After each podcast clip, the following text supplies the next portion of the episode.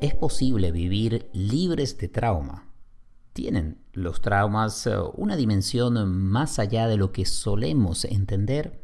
Yo soy Eli Bravo y esto es cuestión de práctica.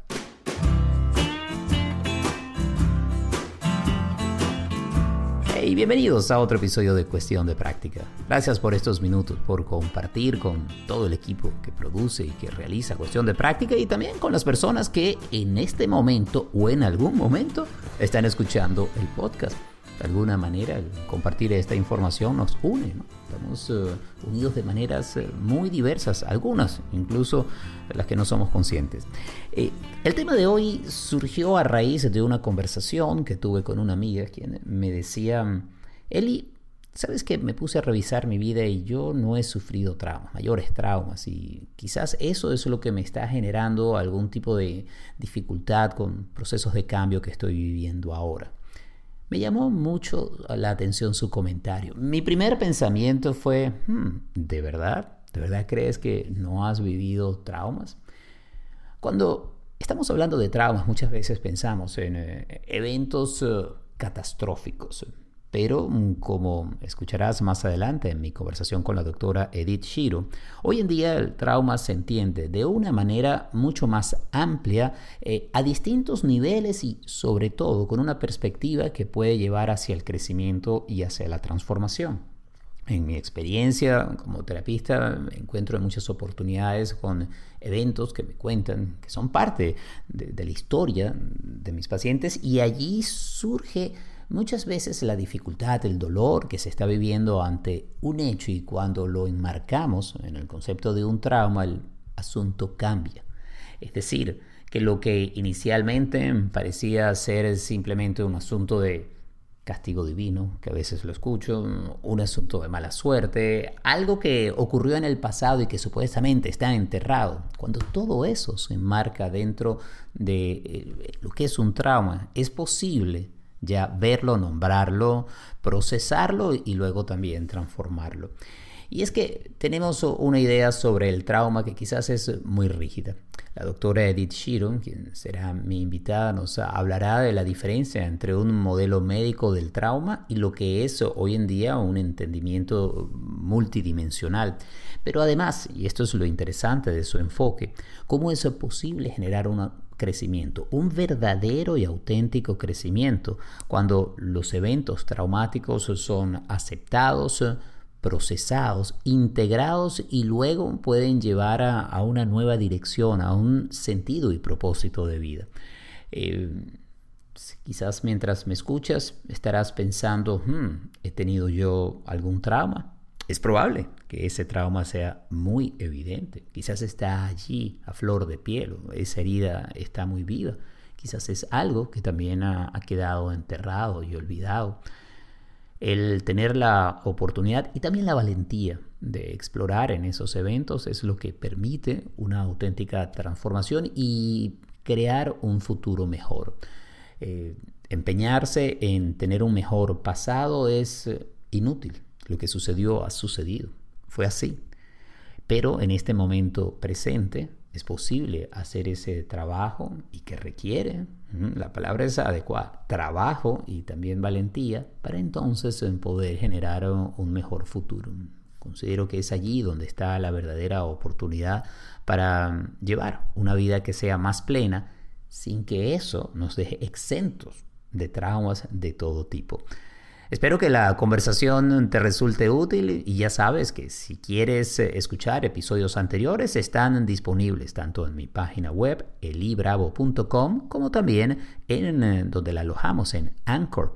Y por cierto, si no has revisado últimamente elibravo.com, te invito a que des una vuelta por mi página web que viene con nueva presentación, nuevo diseño y con una cantidad de contenido. Hacemos una pausa, ya venimos con más.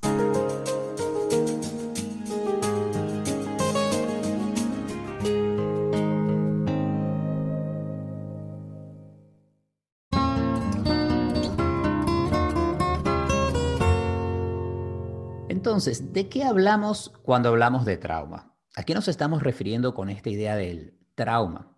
Para hablar sobre esto, mm, tengo como invitada a una amiga y una especialista en el tema, es la doctora Edith Shiro. Ella es psicóloga clínica y se ha especializado en estos temas de trauma, especialmente en el crecimiento luego del trauma. Sus estudios en Nueva York la han acercado a la terapia de familias o terapia sistémica a través del Instituto Ackerman y en Miami tiene su práctica privada, además de tener una amplísima experiencia en medios de comunicación y en el ámbito de la meditación y de la espiritualidad. Así que me encanta darle la bienvenida a Edith a Cuestión de Práctica. ¿Qué tal, Edith? Yo, gracias, gracias. Feliz de siempre compartir contigo y tener tantas, tantas conexiones en común. Me encanta. Así es, bueno, estamos conectados todos de muchas, muchas maneras. Es bueno ser conscientes de ello, ¿no? Y cultivarlas, sin duda. Edith, em, en una oportunidad una persona me dijo, Eli, yo no tengo mayor trauma, creo que no tengo traumas en mi vida y eso ha hecho que en estos momentos que estoy viviendo algunos cambios se me haga todo más difícil. Y yo escuchando pensaba, hmm, realmente, ¿no tienes algún trauma?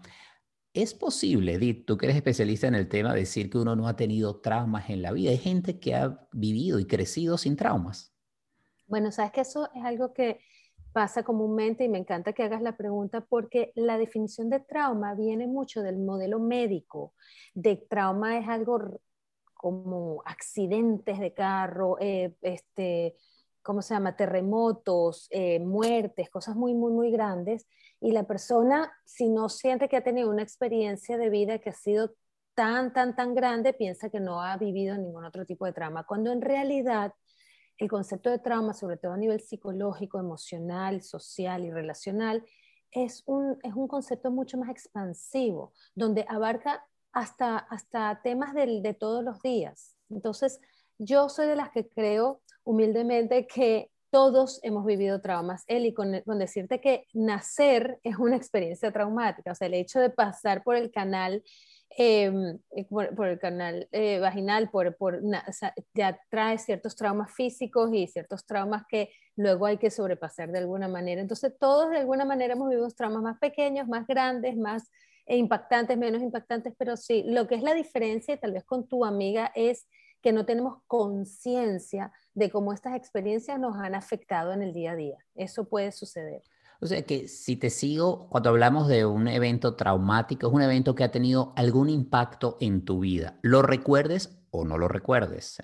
Y además mencionaste lo psicológico, lo social, lo cultural. Es decir, que el trauma no es solamente una herida en el sentido de una fractura, como decías en el ámbito médico, o no tiene que ser una situación de abuso o de abandono. Puede ser eh, quizás una experiencia de rechazo, un trabajo que no se dio, incluso un proceso migratorio puede ser un proceso traumático. Totalmente. Yo creo que en general, o sea, sobre todo un proceso migratorio siempre trae traumas. No necesariamente los traumas tienen que afectarte a nivel de no poder funcionar para el resto de tu vida, porque esa es otra gran distinción.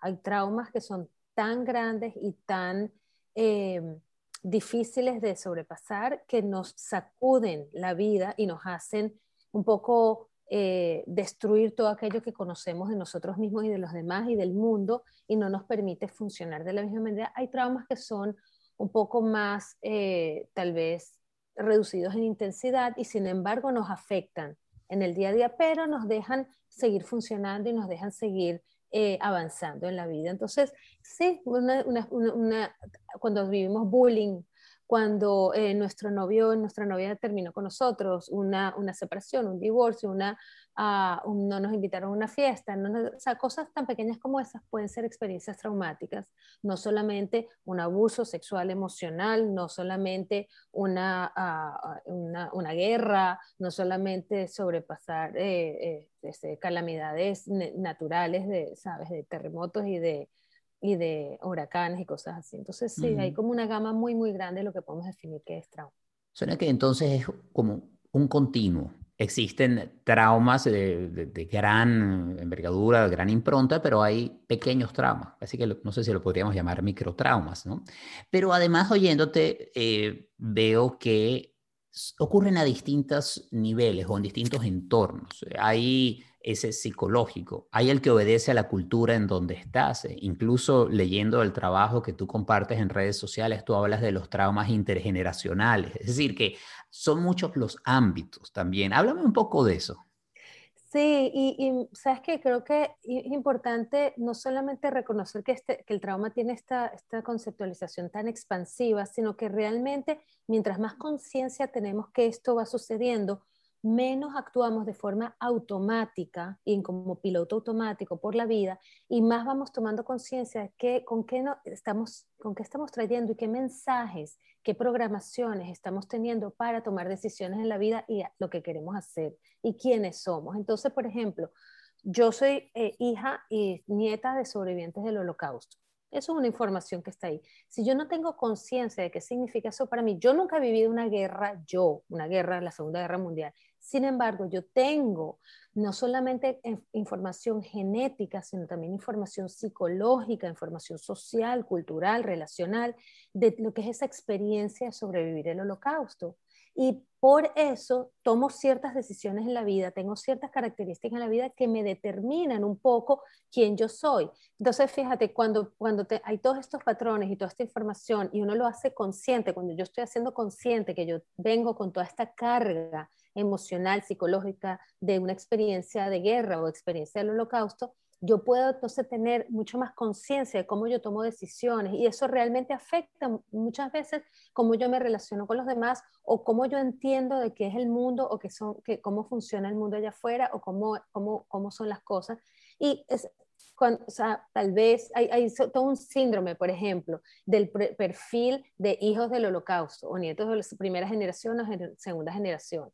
Y se, sabe hoy en día que la información va pasando no solamente a nivel realmente psicológico, no solamente de padres a hijos, sino también hasta genético, Eli. O sea, hay todo este tema de que me imagino que tú sabes también, no solamente la genética, sino la epigenética, que es una manera de cómo ir transformando información a nivel del cuerpo, a nivel biológico, porque nuestro cuerpo guarda información y la vamos pasando de generación en generación. Lo mismo pasa con abuso sexual, lo mismo pasa con alcoholismo, lo mismo pasa con una serie de experiencias de inmigración, por ejemplo, que, que se van reflejando que no es solamente las historias que puedes haber escuchado siendo niña de tus abuelos o de bisabuelos, o también esas historias que nunca se contaron, pero que están allí en la cultura o en la tradición de la familia, en, en las creencias que existen, sin duda. Pero me encanta que hayas mencionado el aspecto también genético y epigenético, que estamos hablando de cómo se expresan los genes ante ciertas condiciones que uno puede vivir,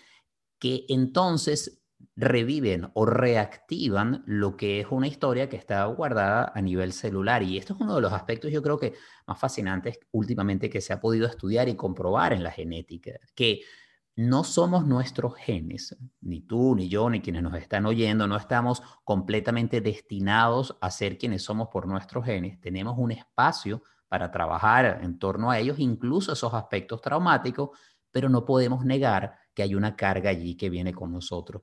Y ahí es en donde me gusta lo que has dicho sobre el hacerse consciente de los traumas, porque luego viene el siguiente paso. Al hacerte consciente de algo, tienes la capacidad de verlo y de poder trabajarlo. Y tú trabajas, por ejemplo, en el área de crecimiento relacionado al trauma. Es decir, no solo tener el trauma, reconocerlo y padecerlo, sino que es posible verlo, te pregunto, como una oportunidad de crecimiento, de transformación. Sí, esta es mi parte favorita del trauma, que es la, saber que existe la posibilidad y la oportunidad de no quedarse solamente con lo negativo, lo difícil y lo doloroso que es vivir un trauma, ya sea un trauma grande o un trauma chiquito, porque a todos nos duele nuestros propios traumas, sino saber que de estas oportunidades, de estas experiencias, se puede, se puede sacar y se puede transformar en algo muy, muy, muy positivo y de muchísimo crecimiento, de muchísimo aprendizaje. Eh, mira, hasta de los traumas colectivos, como lo que estamos viviendo ahora de la pandemia, ¿no? que creo que desde, desde hace un año y medio y desde el comienzo de esta pandemia, una de las cosas que, por ejemplo, yo he hablado mucho y, lo hablo como con mis pacientes y con la gente en general, como para dar también mucho optimismo, es que sí estamos viviendo cosas difíciles, sí ha habido mucho encerramiento, muchas limitaciones, muchas pérdidas. ¿Y cómo vamos a hacer para de este trauma colectivo sanar de una manera colectiva que nos ayude a crecer y a realmente transformarnos como, como humanidad. O sea, ¿qué estamos aprendiendo de aquí para del dolor y del sufrimiento y de la pérdida hacer de esto una reorganización de nuestras prioridades, de nuestros principios, de nuestros valores, de empezar a ver la vida de otra manera, de una apreciación distinta de nosotros mismos, de los demás, de una, de una mayor intimidad en las relaciones, de un mayor sentido de vida, hasta de, de un propósito de vida. Fíjate que yo creo que de aquí se puede sacar algo tan grande como decir, ok, estoy entendiendo cuál es mi, sentido de vida y cuál es mi propósito de vida, no solamente a nivel individual, sino a nivel colectivo, como grupos sociales. Mm. Ahora, aquí me gustaría conocer ya tu opinión y tu experiencia en, lo clínico. Em, ¿Significa que el poder transformarlo o reconocer esto del propósito te quita ese dolor, la incomodidad o el sufrimiento de lo que ha sucedido con el trauma. O dicho de otro modo, el trabajarlo hace que el trauma desaparezca o por lo menos el dolor que se generó por, digamos, esa pérdida. Porque es una de las preguntas que muchas veces me, ocurre con, con mis pacientes. Me dicen, ok, yo quiero hacer terapia porque no quiero sentir esto más. No quiero sentir el dolor por la pérdida de un ser querido. No quiero sentir el estrés ante la incertidumbre. Y esa es una demanda, una solicitud muy genuina, pero ¿cómo la trabajas tú? Bueno, tú sabes que yo que soy amante del budismo y del de Buda, el Buda decía, el dolor es necesario, pero el sufrimiento es opcional. Este, sí, todos tenemos dolor y todos tenemos eh, momentos difíciles y todos vivimos traumas de alguna manera. Ahora, tener la intención de realmente sentarte con tu trauma, con tu sufrimiento, con tu dolor y verle la cara, es lo que puede hacer que pases por este proceso y llegues al otro lado. Pero es solamente metiéndote en, en esos mares, en esas aguas, que puedes realmente lograr llegar al otro lado del río, porque no creo que haya como un bypass no creo que haya una manera de pasar un puente y, no, y, no, y, evitarlo para llegar al otro lado. No, no, lo conozco todavía en mi experiencia clínica. Hay como que sentarse con ese dolor, hay que verle la cara a eso que estamos viviendo y dejar de evitar y dejar de em, esconder y de disociarnos y buscar, porque generalmente lo que hacemos es desarrollar muy buenos mecanismos de defensa y muy buenas estrategias de disociación para no sentir el dolor. Eso es algo muy humano, Eli. Yo creo que yo lo hago todo el tiempo y muchas de mis pacientes, es, es, normal querer evitar el dolor. Ahora, cuando estamos listos, cuando estamos acompañados, cuando estamos apoyados para realmente sentarnos con nuestro dolor y con nuestras, nuestras penas y con nuestro sufrimiento, es que podemos en realidad tener la valentía y la fuerza para entrarle a eso y pasar por ese proceso para llegar al otro lado y llegar a ese crecimiento tan maravilloso que realmente sí existe y bueno, yo lo veo todos los días en mi oficina. Este, pero sí, sí creo que es algo que, es una opción. O sea, hay gente que no quiere hacerlo o no está lista para hacerlo, hay gente que necesita las condiciones necesarias para hacerlo y no todo el mundo lo hace. Entonces, creo que es una opción que es bueno saberlo, pero también no es necesariamente la única opción o que, o, que es obligatorio. Claro, claro, pero es, es, muy importante como además lo enfoca. Es un proceso que requiere pasos, paciencia, acompañamiento y que puede ser que en algunos momentos eh, se sienta peor antes de que se sienta mejor, pero por allí va ese proceso de, no sé si llamarlo sanación o transformación. sí, yo lo, llamo, yo lo llamo como el proceso de crecimiento postraumático y de hecho tengo los cinco pasos para llegar a eso y bueno, sí, lo, los podemos conversar también. Por favor, cuéntame, ¿cuáles son esos? Son, son cinco pasos, en realidad, bueno, esto es algo que estoy, este, si es quiero pronto publicando, pero es, es, mientras tanto te lo voy diciendo que son este, el primer paso es la aceptación radical de este dolor, este sufrimiento, aceptar, como aceptar radicalmente que en eso estamos, que esto es lo que hay, esto es lo que es, o sea, algo así como que fui abusada sexualmente, o sí, estoy, cambié de país y estoy, soy una inmigrante perdida aquí en el mundo, o este, está pasando la pandemia y se murió la mitad de la gente que conozco, ¿sabes? Como que aceptar que esa es la realidad y eso es lo que estamos viviendo y no, no seguir buscando excusas o, defensas para eso. El segundo paso es, buscar un ambiente, un espacio, una relación de mucha seguridad y de mucha protección que te permita comenzar a validar estas emociones y estas experiencias, donde tú realmente te sientas protegido, seguro y en confianza para abrirte un poco y sentir esa vulnerabilidad de salir adelante. El tercer paso es eh, cómo puedes empezar a desarrollar como una nueva narrativa, una nueva perspectiva de la vida, porque toda esa manera de ver la vida hasta ahora está como destruida. ¿Quién eres tú? ¿Quién es el otro? ¿Quién es el mundo?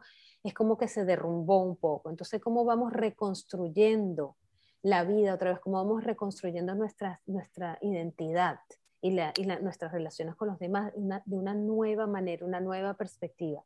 Y el cuarto paso es el, paso de integración, que es un poco la pregunta que me estabas haciendo.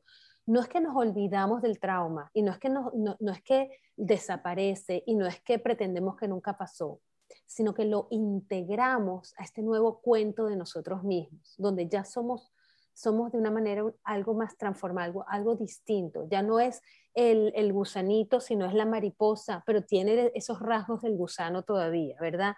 Ya no es em, el, la, la, la, pandemia de lo que vivimos y de todo, esta, todo este encierro, dolor o cambios, ya somos otra cosa, pero todavía tenemos el recuerdo y tenemos el entendimiento de lo que vivimos. Ya no es el abuso sexual, el dolor y la, el rechazo o el abandono que vivimos de nuestros padres, vamos a suponer, sino es este, la, la, nueva, la, la, manera más fuerte de ser, una apreciación distinta de nosotros mismos, pero recordando quiénes, nuestras raíces y quiénes somos. Entonces, esa es una integración muy linda que se hace sin tener que olvidar, pero ya con otras emociones, con otro entendimiento, no con una, no estás involucrado emocionalmente en eso, sino que ya lo transformaste, ya lo trascendiste de otra manera. Y el quinto paso, que es el paso este del crecimiento postraumático, donde estás en un lugar donde realmente puedes ver para atrás y decir, wow, en realidad soy otra persona, en verdad me he cambiado, es más allá de cambiar, es realmente esta transformación donde tu apreciación por la vida es distinta, donde tienes una conexión más espiritual, donde tienes como relaciones más, más meaningful, que son como más reales, donde realmente tienes como, generalmente la gente que pasa por esto se conecta al servicio y empieza a ayudar a los demás, sobre todo por decir lo que yo aprendí, lo que yo viví, lo quiero compartir con los demás a veces se vuelven líderes comunitarios. Entonces, bueno, esto es un proceso. Estos son por lo menos los cinco pasos que yo ofrezco y que lo he visto y que lo, lo hago. En, este es mi modelo que trabajo con, con, los pacientes todo el tiempo y, y, y son resultados bellísimos y es una, una, transformación hermosa del trauma al crecimiento. Mm, y me encanta además, Edith, porque tiene elementos que son fundamentales en por un lado, la, relación o la alianza terapéutica, porque allí es donde entra la validación, encontrar ese espacio de validación, tu segundo paso. Me gusta mucho que empieza con la aceptación radical, que toca e, eso tan duro, tan difícil para todos nosotros, decir, sí, esto es lo que hay, esto es lo que sucedió. Poder ver la realidad tal como es y el pasado tal como ocurrió. Pero tú introduces en ese tercer eh, elemento, donde está la narrativa y la perspectiva, la capacidad de establecer una relación distinta con ese pasado, con lo que sucedió. Y, siento que allí es en donde está la oportunidad de desmantelar lo que inicialmente tú llamabas esas programaciones o reacciones automáticas, porque al no haber la aceptación y no tener ese espacio de validación, el mecanismo de defensa a veces era cerrarse, esquivarlo, o a veces también entrar en actitudes o, relaciones eh, autodestructivas, donde puede venir abuso de sustancias. ¿no? Entonces, ok, puedo contar y entender esto de otra manera. Me gusta mucho cuando hablas de la integración porque es entonces, sí, decir, esto fue parte de mi historia, mi historia fue esta, esta pérdida se dio, este rechazo existió, esta pérdida de un país existió. Y luego mm. cuando hablas del crecimiento está lleno de esperanza porque es entonces mm. transformarlo en, en muchos sentidos. Es decir, que hay allí una visión muy distinta del trauma. Y esto lo puedo entender, incluso lo puedo ver en, actualmente en mi trabajo, en donde eh, personas que están pasando por procesos de duelo, puede ser esto muy importante. El duelo como tal es un trauma. Diría que además en el caso del duelo es un trauma que todos vamos a experimentar en algún momento de la vida. Hay otros que no necesariamente es así. ¿Cómo se aplica esto en lo que mencionamos al inicio de nuestra conversación, en esos pequeños traumas cotidianos, que no son los grandes traumas, pero que son las cosas que nos generan algún tipo de sufrimiento, incomodidad o dificultad en la vida. Sí, sí, y, y, lo que he visto es que es como que es un mini proceso que podemos ir viviendo y pasamos por estas etapas así como que un, dos, tres, cuatro, cinco y llegamos al otro lado, ¿sabes? Entonces, no es que, wow, pasaste años pasando, o sea, entendiendo el trauma tan grande y haciendo, pero situaciones pequeñas, por ejemplo, eh, bullying.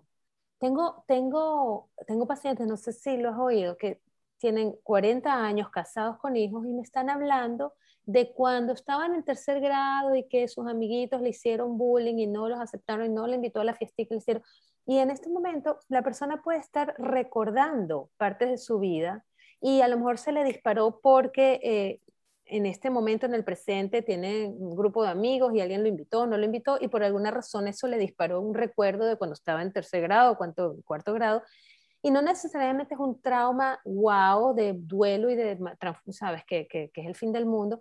Sin embargo, es una gran oportunidad para aceptar lo que pasó, para entenderlo desde otro punto de vista, para reescribir tu historia, tu narrativa, y para entonces tener una apreciación distinta de lo que son las relaciones. Una persona que entonces transforma ese bullying que tal vez lo cargaba por muchos años como rechazo o como, tú sabes, como que, ay, me siento incómoda en situaciones sociales, o bueno, siempre tengo la, la sospecha que alguien me va a rechazar o no me va a invitar, o le digo a mis hijos de que, bueno, que tengan cuidado que no todo el mundo es simpático o que no seas el, el raro del salón para que te inviten, porque todas estas cosas se van proyectando como padres, como parejas, ¿sabes? Nuestros propios miedos y nuestros propios mini traumas entonces, cuando haces este proceso de crecimiento, empiezas a, a, tener una compasión distinta por ti misma y por los demás.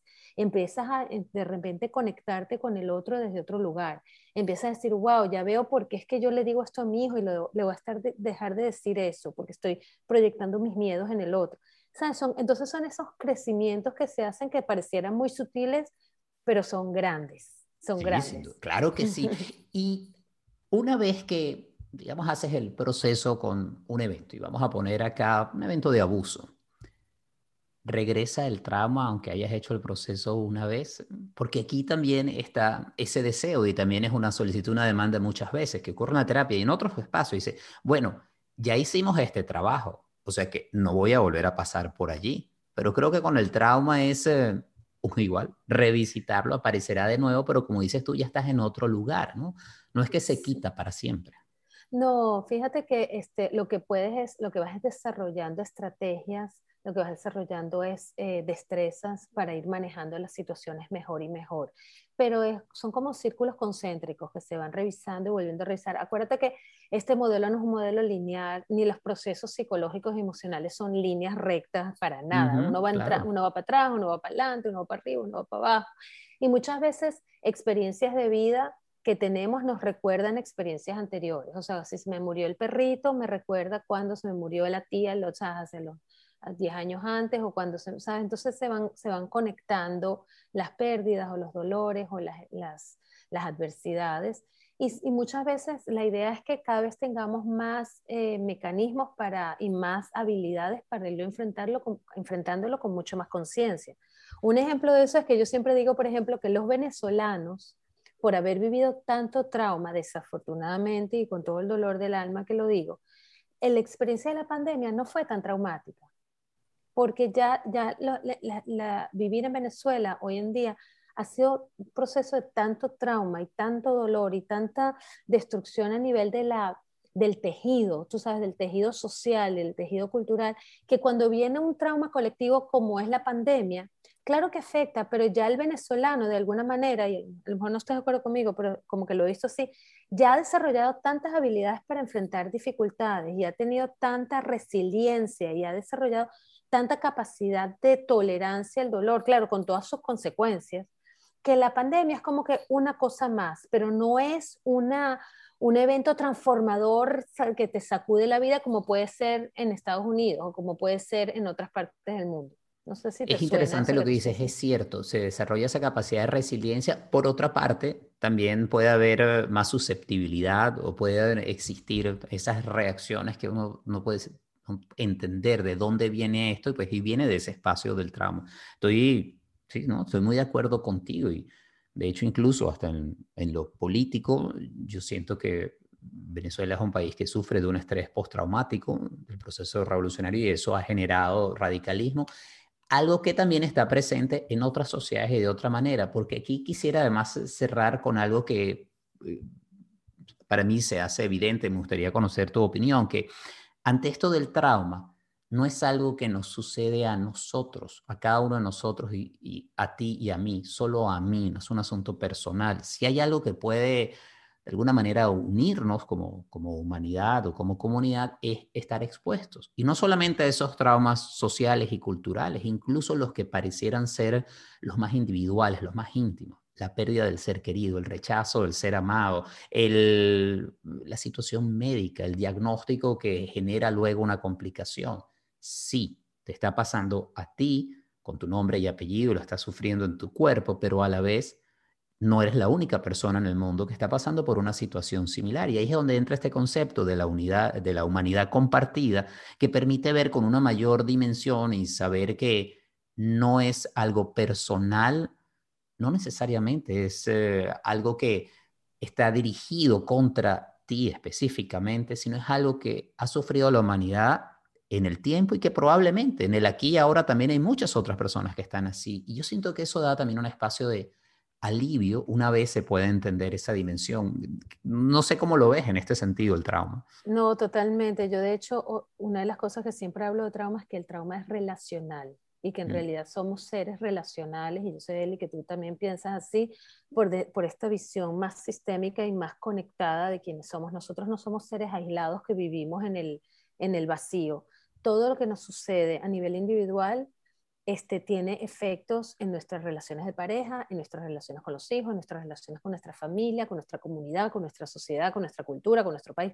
Son como círculos concéntricos y todo se va conectando. Entonces, si tú tienes un diagnóstico médico, eso no solo te afecta a ti individualmente, sino que te afecta a todo el mundo que tienes alrededor, de alguna manera, porque, porque su vida se ve cambiada, su comportamiento se ve cambiada, su entendimiento de lo que está pasando, todo. Entonces, es, esa, esa experiencia relacional hace que, así como compartimos los traumas del momento, también compartimos la sanación. Entonces, sí, entonces tú, tú puedes ser haber sido víctima de abuso. Tengo una paciente que es víctima, fue víctima de abuso y solamente se dio cuenta y se empezó a recordar.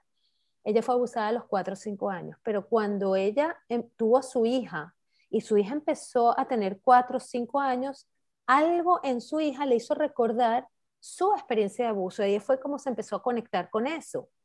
Y una vez que ella empieza a, conectarte con eso, a conectarse con eso y trabajar eso, ella empieza a llamar a los miembros de su familia, porque obviamente fue abusada por alguien cerca de la familia, que es lo que generalmente sucede, más común.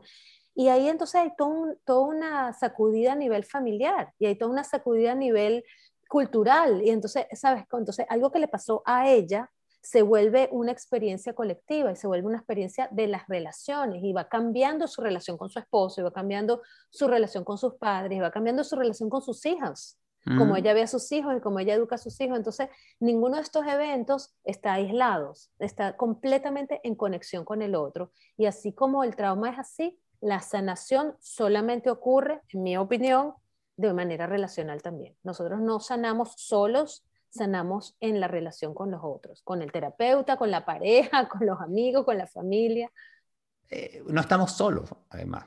Nunca estamos completamente solos. Es algo que en oportunidades y en ciertas condiciones de vida es difícil entenderlo, pero es así. Vivimos en el espacio de lo relacional, de lo interpersonal, no solo en lo intrapersonal, sino también en la relación con otro. Eh, me encanta que hayamos podido tocar este tema. Mi amiga que me dijo entonces que no había vivido traumas, creo que podría entonces ahora reconsiderarlo y seguramente para estos momentos de cambio que está viviendo, puede encontrar muy buenos ejemplos en su historia, en el pasado, donde logró adaptarse a cambios, en donde obtuvo esa resiliencia y puede tomar ese aprendizaje y entonces traer una nueva narrativa a lo que le está pasando y como dices tú, entrar en esa fase de, crecimiento. Edith, si alguien quisiera saber más de tu trabajo, eh, ¿cómo te contacta? Y ahora yo quedé también muy curioso de saber cuándo vas a publicar tu trabajo sobre trauma y sobre los cinco pasos de, de tu sistema. Bueno, si Dios quiere pronto, de verdad, mándame muchas bendiciones para que eso salga pronto y me va a encantar compartirlo contigo y que hagamos otra vez charlas sobre esto, que creo que es algo que puede ser muy útil. Me pueden conseguir siempre en Instagram en Dr. Edith Shiro, en, mis, en mi página web www.doctoredithshiro.com y este, yo a veces doy mi teléfono también, 917-723-8474, si me quieren conectar. Aquí estoy en Miami y estoy haciendo terapias a, ¿sabes? a nivel global también, con, gracias a la gran, gran tecnología que tenemos.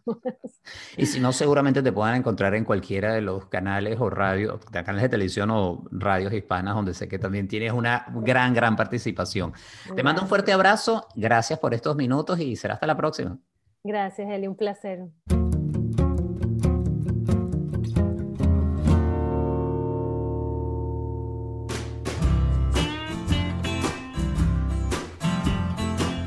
Así llegamos al final de este episodio de Cuestión de Práctica. Como siempre, muchísimas gracias por la sintonía. El podcast es posible gracias al apoyo amoroso y constante de Gaby Contreras. La edición y el montaje es de Andy Graffen, la música original de Simón de Franca. Yo soy Eli Brau y si quieres saber más de mi trabajo en el ámbito de la terapia sistémica y también del mindfulness y la meditación, visita mi página web que es elibravo.com.